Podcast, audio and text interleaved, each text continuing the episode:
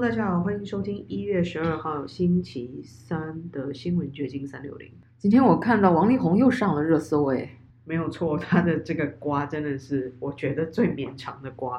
我的朋友们很多人都在讨论，哎呀，他跟他太太又有新的新闻出现了。简单跟大家回顾一下，就是他们两个协议离婚之后，本来事情已经尘埃落定，就是王力宏也说不会再发表声明，就是不要再占用公共资源。但是后来呢，王力宏在前几天去看小孩的时候，又发生了一些冲突。因为王力宏到台湾之后隔离了十几天，然后终于可以出来，所以他就跑到前妻还有小孩的住处去看小孩。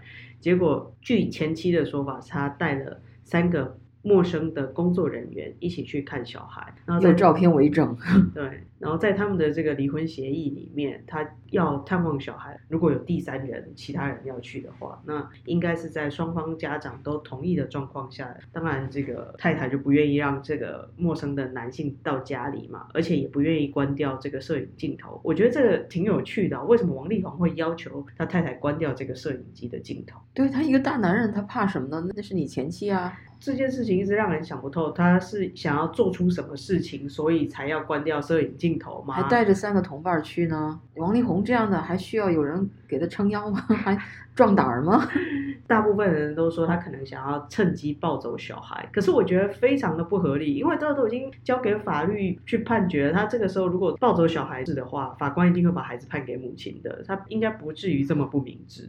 不会的吧？因为他们现在是在 focal point，大家都在关注的时候，是他不会做一些违法的事吧？所以就是让人家觉得更蹊跷了。你既既然什么也不能做，那你为什么还硬要带三个人去拜访？然后这个最后小孩也没建成。这个事件伤害最大的就是孩子啦。本来很期待看到爸爸，然后从圣诞节盼望到现在，结果就没建成，这比较可惜一点。就是啊，你要真心看孩子，你就一个人去嘛。就是夫妻之间也可以呃借此沟通一下。那你这样还要带着外人来给自己壮胆儿，就显得太见外了。后来李亮磊他又提出了为的不会自杀声明，也强调说他受到了很大的精神压力，因为这个夫妻之间的家务事对簿公堂之后，就是大家都在疯狂的搜这新闻嘛。好像就是他的手机一天里面会出现十十几万条的私讯，就是来关心他的事情，所以他就是整个人精神是很萎靡的。然后王力宏好像也试图去营造一种他精神不正常，没办法照顾小孩等等这些流言蜚语，所以他特别写了一个他不自杀声明，这样子说我绝对不会自杀。然后我的精神状况，天哪，搞得这么严重了，往往都是那个政治上的意见意政见者。发表我不会自杀这样的事情，怕被中共哪一天就给被自杀了。那他们两个闹绯闻也搞这种行动了，就会觉得哇，这个本来只是一个娱乐新闻、桃色绯闻，那后来就越看越可以看出很多有趣的事情来。包括王力宏他不在这个中国所谓的劣迹艺人名单上面，也让大家觉得很有趣。就是中国政府最近在所进行所谓的“清朗行动”。就是把这些劣迹艺人列出来，然后封杀他们，而且让他们以前的作品都会下架之类的。王力宏并不在这个名单上面，所以有一些粉丝就又开始开心的说：“哦，说不定王力宏很快就要复出了，他并没有被中国封杀。”这也让我觉得非常的奇怪。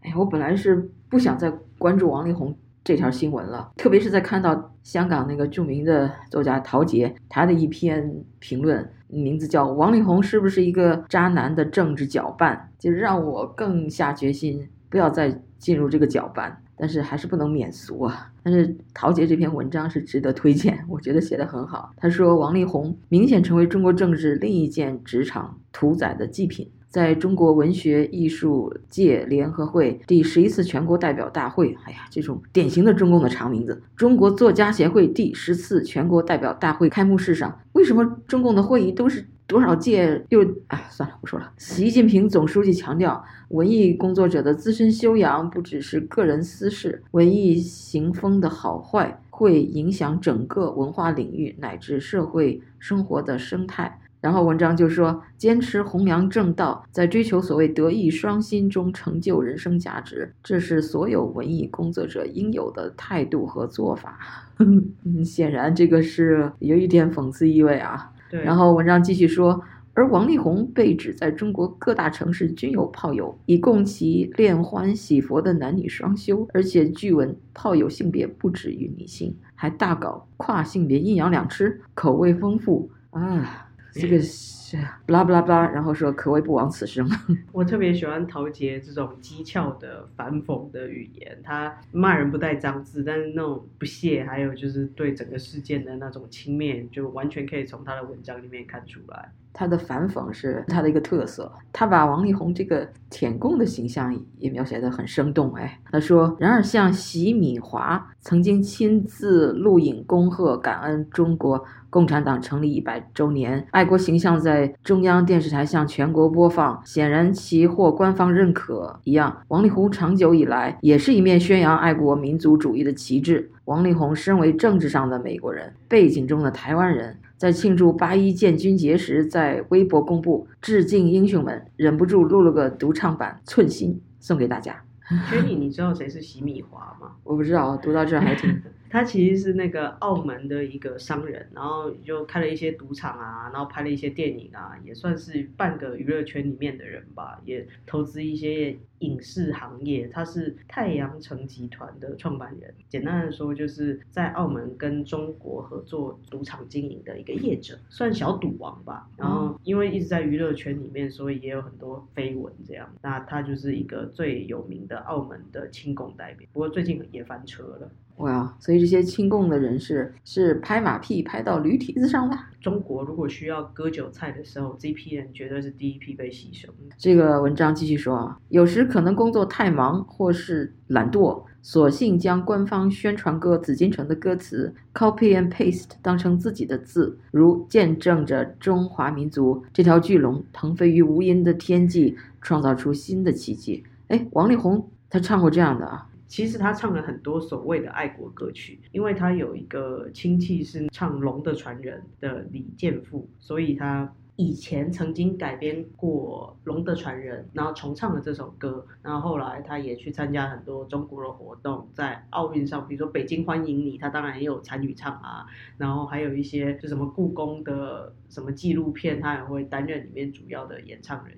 在一些所谓的爱国大片里面，王力宏也唱了蛮多的主题曲。哇，怪不得他是这么一个啊，给我的印象就是有点 A B C 的那种人哈。但是非常的有政治觉悟啊，难怪这个陶杰说，但腾飞于跨性别的天际，创造新的新闻奇迹的天王巨星，其实政治觉悟非常爆灯，也可以说是体制内绝对的自己人。哎，这这这个形容的太绝了。一句话点了好多的，有好多梗哎，是就是这样子没有错。其实像王力宏这样子的艺人，可能是为了钱，所以迎合中国市场做了一些决策，所以现在有这样子的结局，我也不会太意外。这个陶杰这篇文章最后一段说，在瘟疫遍地的今日，若口口声声说要弘扬正能量，第一任务就是要远离这个搅拌机。七十年来的批判胡风运动、反右文革都需要群众不但要积极参与，而且群组踊跃发言批判。只是绞肉机在上一代设计比较粗糙。功能效率没有网络时代之发达。王力宏事件，你在群组间交换信息，探讨其中是非，若花了十分钟，宝贵的生命就浪费了十分钟。哇，那我们今天浪费了 十分钟，脱离负能量，与搅拌机保持距离，以免有一天当你阁下也鹤立鸡群，名成利就，你自己也可能成为绞肉机，无数锋利刀片里的其中一团肉酱。摆脱此一轮回，由不参与讨论王力宏是不是一个渣男的酱缸围观逐浪运动开始。陶杰说的很明白，就是我们应该要远离这种八卦，然后关注一下社会其他新闻。王力宏事件也可能就是折射出现在人他对新闻的那种疲惫吧。太多的疫情新闻，然后太多的政治问题，然后太多的经济不稳定，导致人们只好靠八卦来缓解自己这种。生活的不安、焦虑吧。哇，谈到这个政治话题，我看到《华尔街日报》今天有一个评论文章，挺有意思的。它的标题是说希拉里·克林顿的2024年大选卷土重来。天哪，万尽中举喽！他的意思是说，现在人们对拜登总统的支持率这么低，对他82岁的时候，也就2024年啊，在竞选连任的能力又非常怀疑。副总统卡马拉·哈里斯又。不太受欢迎，民调可能比拜登呃不相上下，或者是更低。总之就是在这种所谓的党内领导真空的情况下，希拉里·克林顿可能又会成为二零二四年民主党推选的总统候选人。我只能说他越挫越勇，他选的时候可能都快要八十了吧。他如果二零二四年参选，他会是七十六岁。嗯，比拜登小一点。拜登选的时候七十八嘛。不过也不晓得到时候民主党会不会有更合适的参选人出来跟他角逐吧。有人说 Michelle Obama 可以出来啊，他的人气很高啊。So far，他在民主党呃这个群众基础还还是蛮不错的。